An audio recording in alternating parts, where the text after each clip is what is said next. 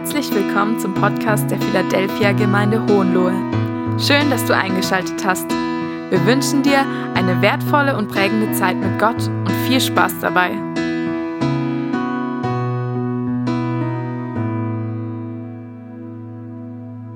Wir beginnen eine neue Reihe. Man sieht's, es geht um Elia. Warum Elia? Nun, Elia war ein Mann, der in einer sehr schwierigen Zeit lebte und der in dieser Zeit Gott über alles geehrt hat und geliebt hat und der das Wort Gottes und die Absichten Gottes verkündet hat. Immer wieder.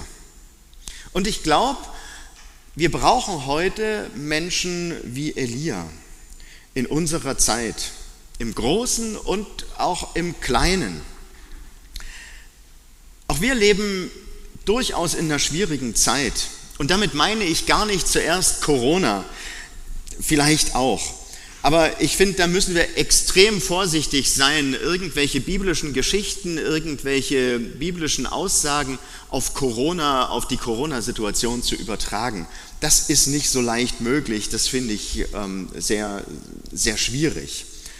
Wir müssen vorsichtig sein, Situationen von damals direkt in die heutige Zeit zu übertragen. Aber es gibt andere Dinge, die, die einfach sehr ähnlich sind. Viele Menschen heute wollen eben nichts mehr von Gott wissen. Viele drehen sich einfach nur um sich selbst. Sie drehen sich um das eigene Wohl, das eigene Vergnügen. Hauptsache mir geht es gut, dann ist alles in Ordnung. Unsere Gesellschaft ist, ist gespalten und es fehlt einfach an Orientierung. Und deshalb meine ich, unsere Zeit braucht Menschen, die Gottes Wort an die erste Stelle stehen, stellen, die am Wort Gottes festhalten und die eine Ermutigung für andere sind, Gott wirklich zu suchen. Es braucht heute Menschen, die eben auch Menschen sind einfach so und die sich mit ihren Stärken und mit ihren Schwächen, mit ihren Niederlagen und mit ihren Siegen, ja, die da an Gott festhalten, die ihm folgen, die mit ihm unterwegs sind, so wie Elia das getan hat. Wir brauchen Menschen, die heute durch ihre Art und Weise ganz persönlich andere darauf hinweisen, was Gott wichtig ist.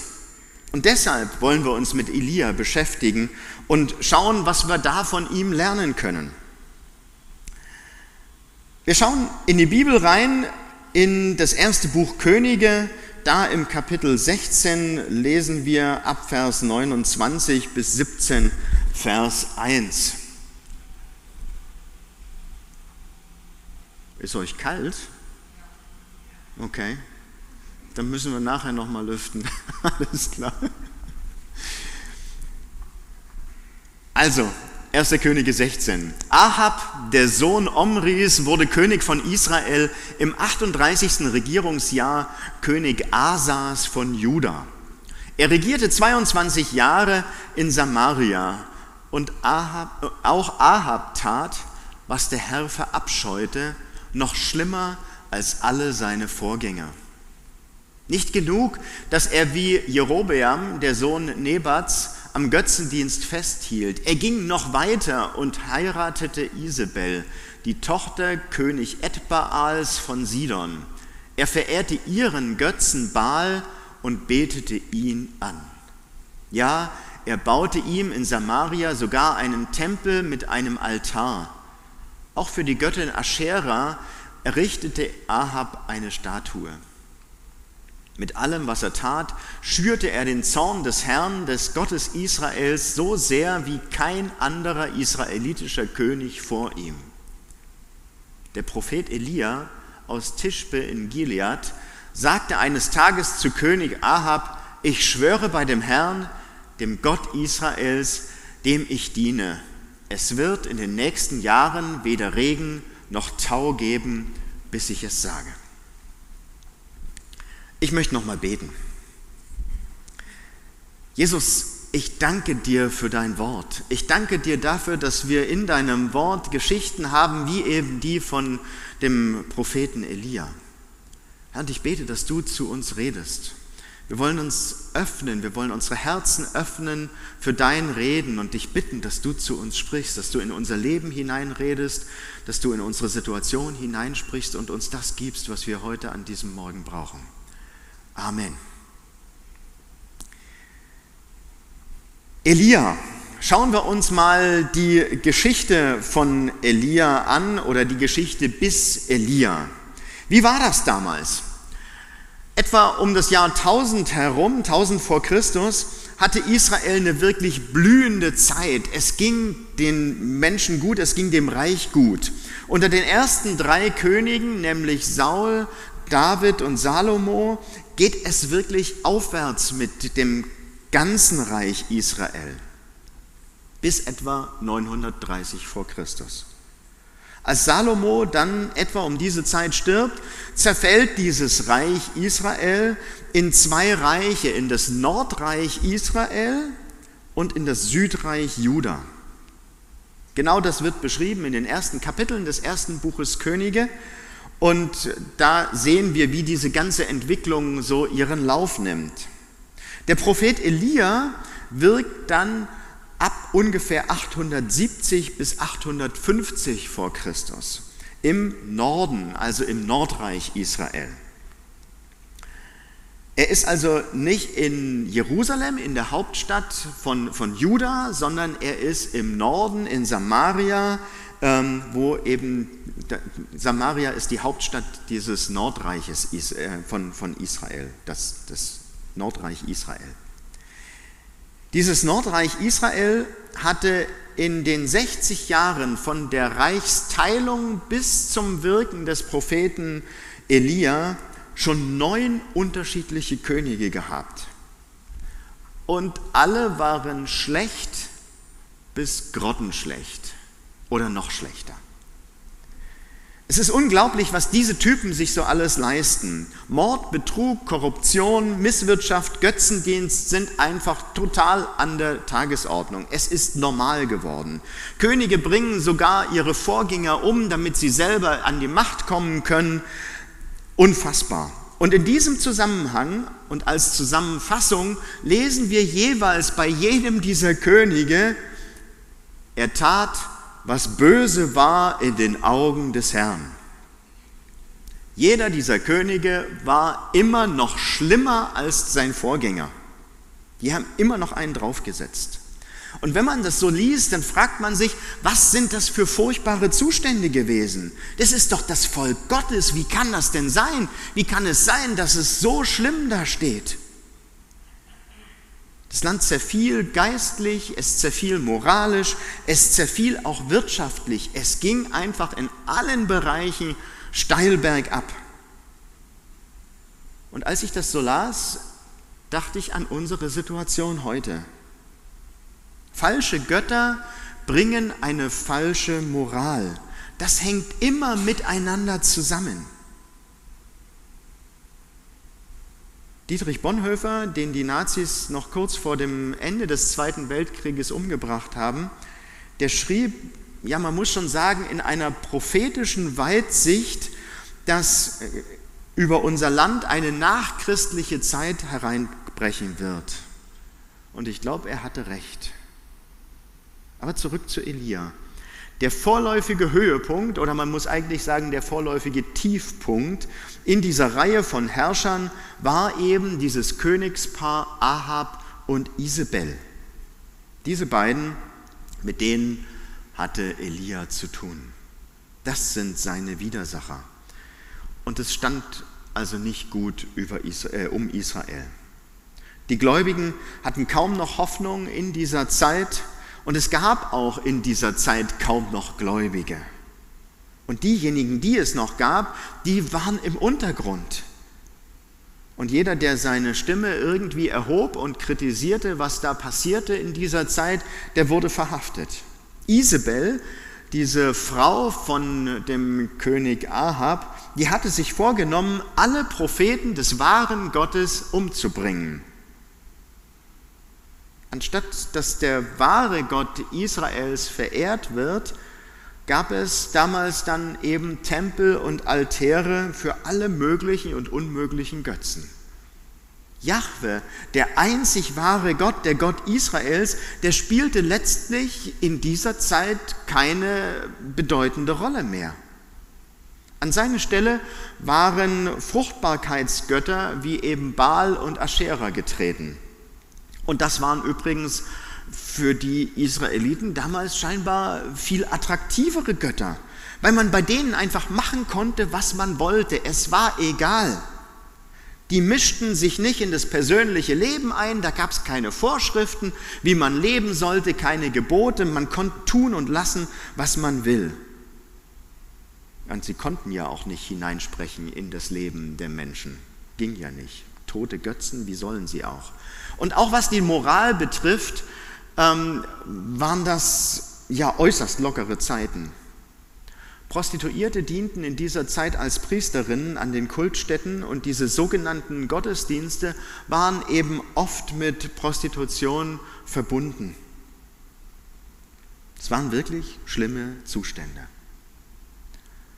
Und wenn man heute mit, wie ich finde, vollem Recht auch den sittlichen und den moralischen Verfall unserer ganzen westlichen Welt beklagt, dann wiederholt sich letztlich nur, was im Laufe der Geschichte schon immer und immer wieder stattgefunden hat.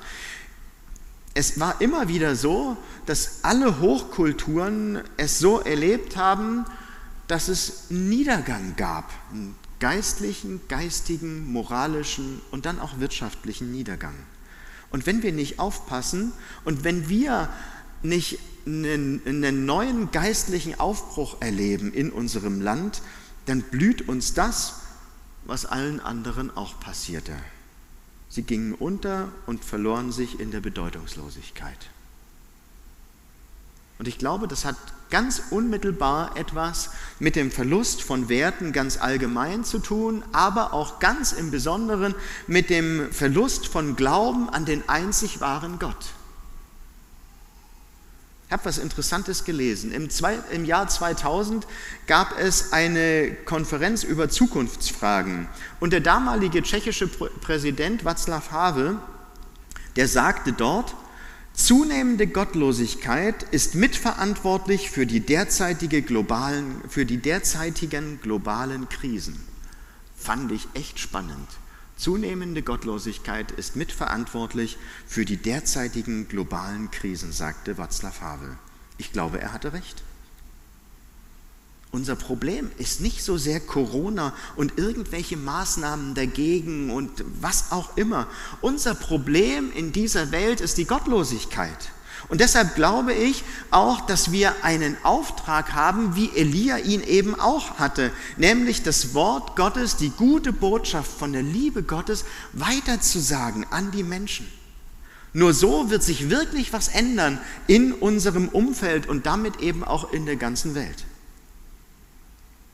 Als das alte Israel an diesem Punkt war und es seit Generationen keine Erweckung gegeben hatte, da beruft Gott einen Mann, nämlich Elia. Gott tut es ganz plötzlich, ohne jegliche Vorankündigung. Wir wissen kaum, wo dieser Elia herkam. Plötzlich war er da und plötzlich redet Gott wieder. Und er redet laut und vernehmlich.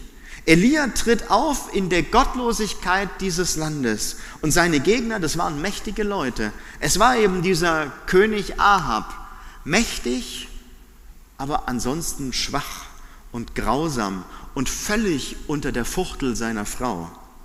Und dann eben seine Frau Isabel, absolut böse in ihrem Handeln und mir scheint, die, die war einfach dämonisch gesteuert. Schon daran sehen wir, dass es eigentlich eine aussichtslose Zeit war. Finsternis bedeckte das Land damals und die Kluft zwischen Gott und seinem Volk war einfach deutlich spürbar. Wir haben es ja vorhin schon gelesen. Ahab tat, nein, wir lesen es nochmal. Ahab tat, was der Herr verabscheute, noch schlimmer als seine Vorgänger. Vorgänger. Nicht genug, dass er wie Jerobeam, der Sohn Nebats, am Götzendienst festhielt, er ging noch weiter und heiratete Isabel, die Tochter des Königs Edbaals von Sidon. Er verehrte ihren Götzen Baal und betete ihn an. Ja, er baute ihm in Samaria sogar einen Tempel mit einem Altar. Auch für die Göttin Aschera errichtet er, errichtete Ahab eine Statue. Mit allem, was er tat, schürte er den Zorn des Herrn, des Gottes Israels, so sehr wie kein anderer israelitischer König vor ihm. Man fragt sich, was ist aus dem Volk Gottes geworden? Wie kann das alles sein? Das ist doch das Volk, was Gott erwählt hat. Die müssten doch eigentlich Gott kennen, die müssten doch eigentlich wissen, wie sie leben sollen, was sie tun sollen. Die müssten doch begeistert sein darüber, dass sie von Gott gerufen und auserwählt sind, dass sie gerufen sind dazu, Gemeinschaft mit Gott zu haben. Aber nichts von all dieser Begeisterung ist da. Diese Leute sind einfach total auf der falschen Spur gelandet.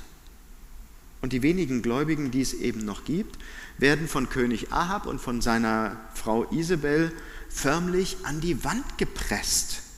Normales Glaubensleben war scheinbar nicht mehr möglich. Aber dann, in diesem Moment, kommt einfach die Stunde Gottes. Und dann geschieht, was keiner vorher wissen oder planen konnte.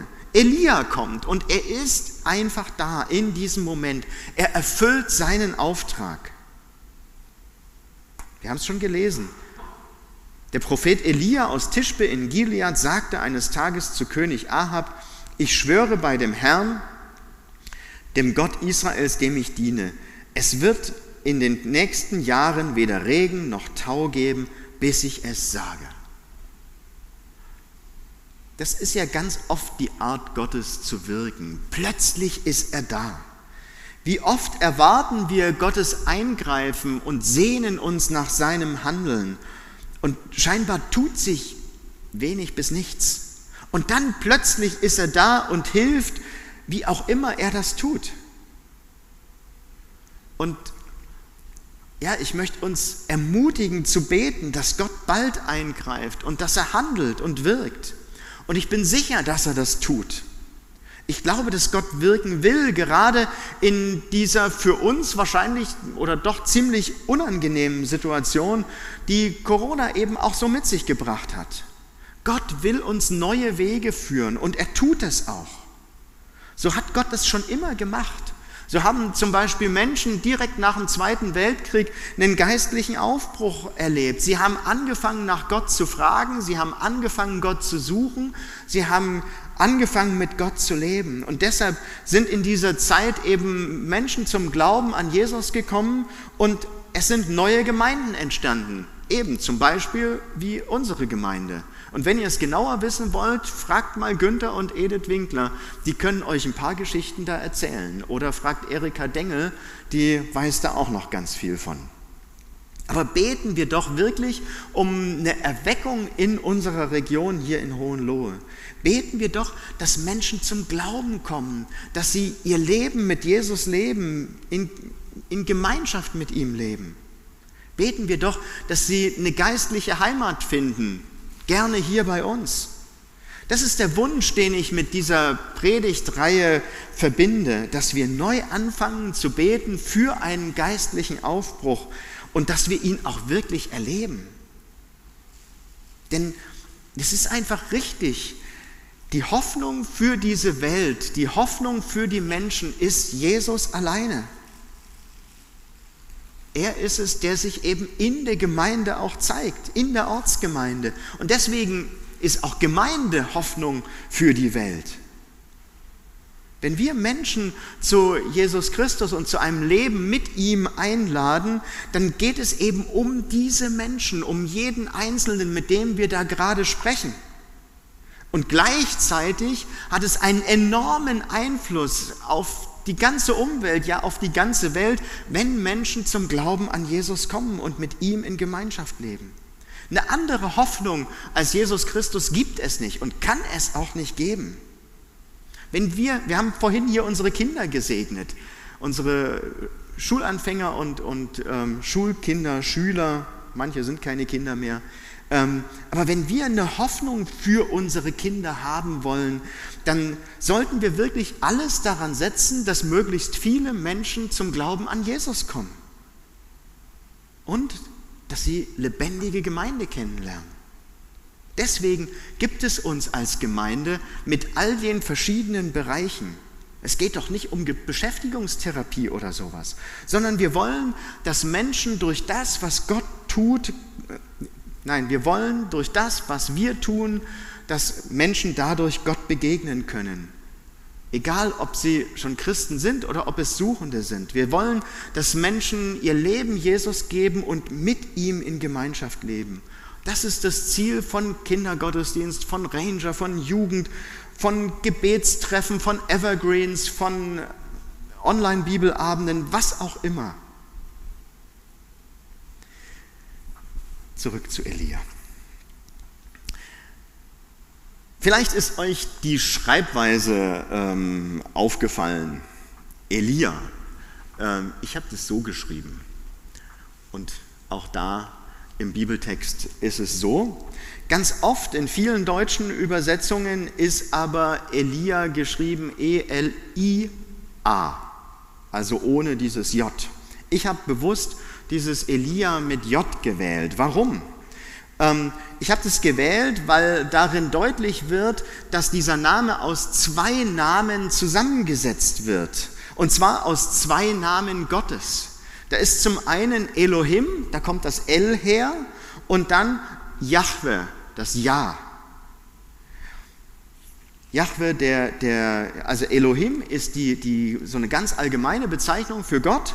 Und Jahwe ist der spezielle Gottesname, den Gott eben dem Volk Israel gegeben hatte, der, den er ihm offenbart hatte. Und in Kombination dieser beiden Gottesnamen heißt der Name Elia dann, mein Gott ist Jahwe. Und weil die Juden aus lauter Respekt vor Gott diesen Gottesnamen Jahwe nicht aussprachen, sondern eben immer Herr sagten, dann bedeutet Elia auch, mein Gott ist der Herr. Und nun stellen wir uns mal diese Situation vor. Ahab und Isabel regieren das Land, beherrschen das Land. Sie beten diese Götzen Baal und Aschera an. Und plötzlich steht da ein Prophet vor ihnen und er sagt, ich bin Elia. Er sagt also zu ihnen, ich bin, mein Gott ist Jahwe, mein Gott ist Herr. Und er sagt damit gleichzeitig, euer Baal und eure Aschera, die sind keine wahren Götter, sondern mein Gott ist der Herr. Da ist ein tiefer Riss in dieser Zeit zwischen Gott und den Menschen und Elia tritt genau in diesen Riss hinein. Viele hundert Jahre später tritt ein anderer in diesen Riss und erschafft eine endgültige Versöhnung. Gott kommt in Jesus Christus in unsere Welt und schafft am Kreuz die Versöhnung zwischen ihm selber und uns. Jesus Christus, unser Herr, unser Gott. Elia ist in seinem prophetischen Dienst auch ein Hinweis auf Jesus. Er ist ein Hinweis auf das, was ungefähr 850 Jahre später nach Elia dann am Kreuz passieren sollte. Mein Gott ist der Herr. Und Elia wird uns vorgestellt als Elia aus Tischbe. Wir wissen nicht, wo Tischbe war. Damals mit Sicherheit mal zumindest kein wichtiger Ort. Ich würde mal sagen, Klein-Kleckersdorf. Irgendwo, keine Ahnung, keiner weiß, wo es ist. Aber Gott war das egal. Gott beruft Elia einfach so. Er ruft ihn in seinen Dienst und zwar einfach, weil er das will. Nicht, weil Elia aus der Hauptstadt kam, nicht, weil er aus irgendeinem bedeutenden Ort kam, nicht, weil er aus irgendeiner bedeutenden Familie kam, nicht, weil irgendwas, sondern einfach, weil Gott das will. Und er wird zum ja, wichtigsten Propheten oder einer der wichtigsten Propheten des Alten Bundes. Er steht vor diesem König Ahab und sagt, ich schwöre bei dem Herrn, dem Gott Israels, dem ich diene, es wird in den nächsten Jahren weder Regen noch Tau geben, bis ich es sage. Heieieiei, was für eine Ansage. Woher weiß der das? Woher weiß Elia das? Nun, Elia weiß das, weil Gott es ihm gesagt hat. Prophetie ist Verkündigung. In Prophetie offenbart sich Gott, so ist es auch heute noch. Wenn Menschen prophetisch reden, dann zeigt sich Gott und er offenbart sich uns. Er offenbart in unseren Herzen etwas, was wir vorher nicht wussten. Da werden Dinge ans Licht gebracht, die man gar nicht wissen kann. Gott zeigt Menschen, was er vorhat und was kommen wird. Gott hat für Elia einen ganz speziellen Auftrag, einen besonderen Auftrag. Und auch mit uns hat Gott etwas vor. Er hat einen Auftrag für uns. Ich meine, was wissen wir schon, was Gott durch Leute von uns alles tun möchte? Vielleicht werden wir nicht unbedingt vor Politikern und Wirtschaftsführern sprechen, vielleicht ja aber doch. Aber Gott beruft uns auf jeden Fall und er gibt uns eine Verantwortung für diese Zeit und zuallererst gibt er uns eine Verantwortung für die Menschen um uns herum. Er gibt uns zuallererst eine Verantwortung für unsere Familie, für deine Familie gibt er dir Verantwortung, für deine Kinder, für deine Eltern, für deine Geschwister. Er gibt dir eine Verantwortung für die Menschen, mit denen du arbeitest im Geschäft. Er gibt dir eine Verantwortung für die Nachbarn, für die Freunde. Wer weiß, zu wem du in den nächsten Tagen, in der nächsten Zeit reden sollst. Vielleicht eben schon in den nächsten Tagen. Plötzlich bist du da und sagst das richtige Wort im richtigen Moment zu den Menschen, zu denen Gott reden möchte. Und es trifft. Es trifft die Menschen und hoffentlich verändert es etwas. Bei Elia ist mir aufgefallen, wie geradlinig er seine Aufgabe angeht. Er kommt direkt zur Sache. Er sagt, was zu sagen ist, was er sagen muss. Er ist ein Bote Gottes, der einen ganz bestimmten Platz, einen von Gott gegebenen Platz ausfüllt.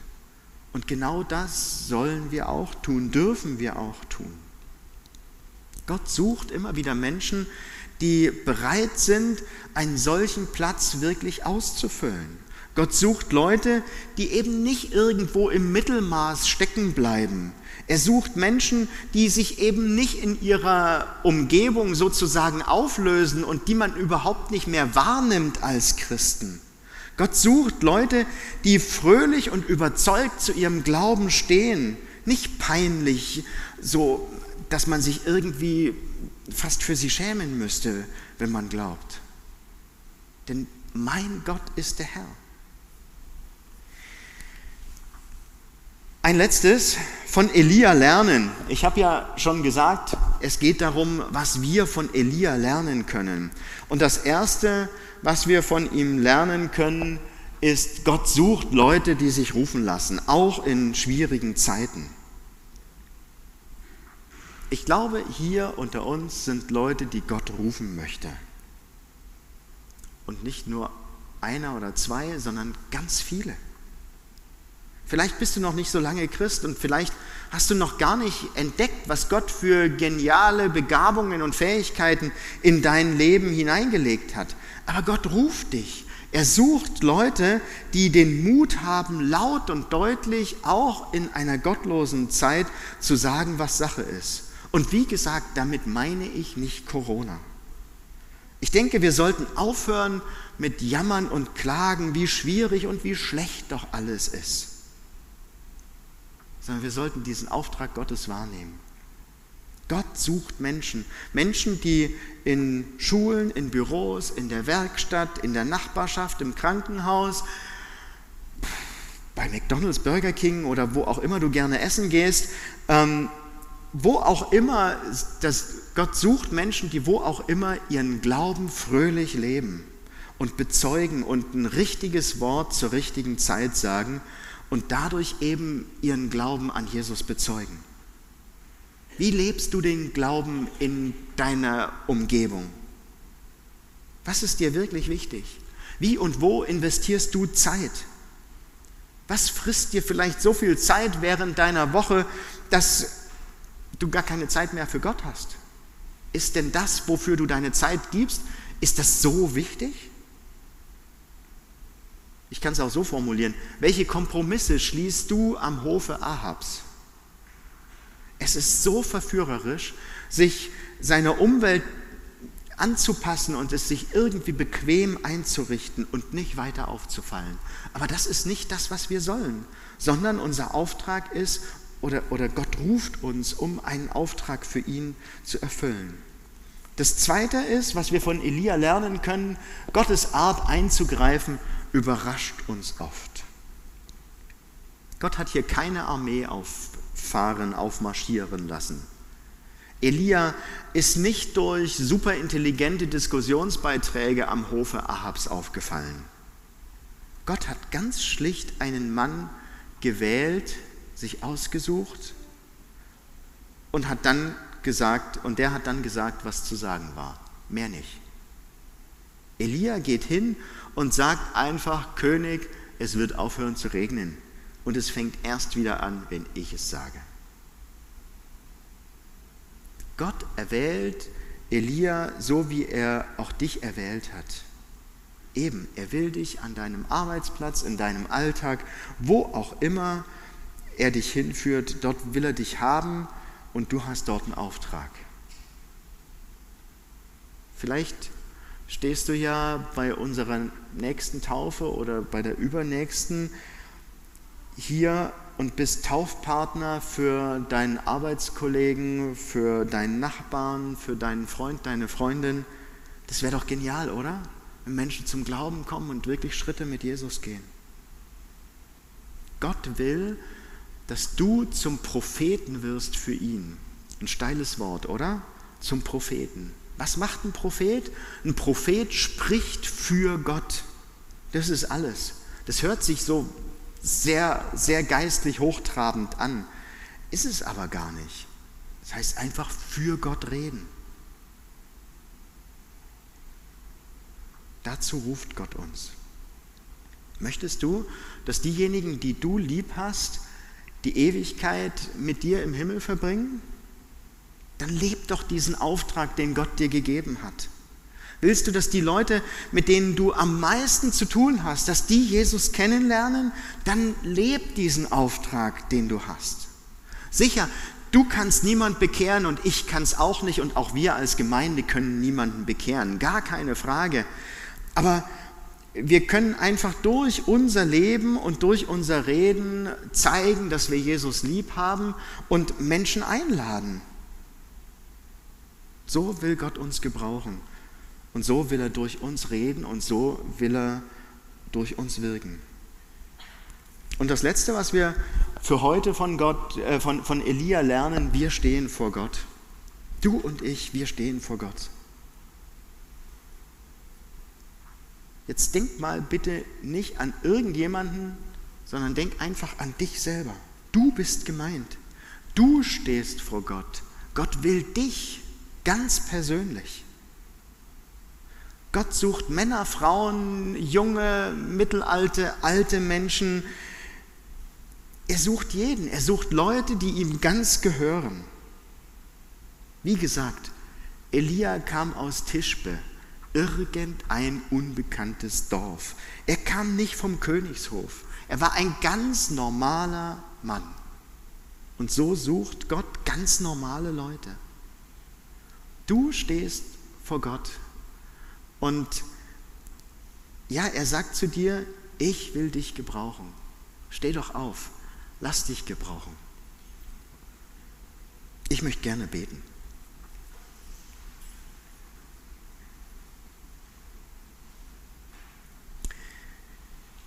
Lieber Herr Jesus, ich danke dir dafür, dass du nie aufgehört hast zu reden und zu wirken. Danke, dass du auch heute noch redest. Danke, dass du auch heute noch berufst, dass du auch heute noch aus, Menschen ausrüstest, dass du Menschen rufst durch deinen Heiligen Geist, dass du wirkst durch deinen Geist. Ich danke dir dafür, dass wir dein Wirken schon bisher immer und immer wieder erleben durften. Herr, aber wir sehnen uns so sehr nach mehr. Ich sehne mich nach einem geistlichen Aufbruch. Ich sehne mich nach einem geistlichen Aufbruch hier für uns in unserer Gemeinde. Ich sehne mich nach einem geistlichen Aufbruch in unserer Region und in unserem ganzen Land. Herr, bitte, bitte schenk uns das.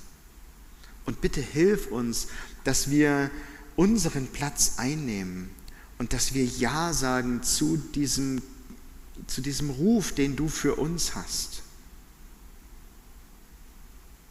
Ich bete, dass du uns hilfst, die Prioritäten richtig zu setzen. Und ich bete, dass du uns auch hilfst, deine Liebe in, in passender, in praktischer Art und Weise weiterzugeben, so wie der jeweilige Mensch, mit dem wir es zu tun haben, so wie der Einzelne es braucht.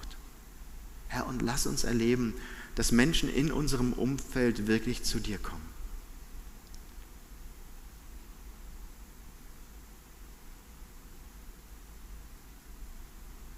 Ich möchte einfach einen Moment der Stille lassen, wo du Gott selber auch eine Antwort geben kannst, für dich einfach im Stillen.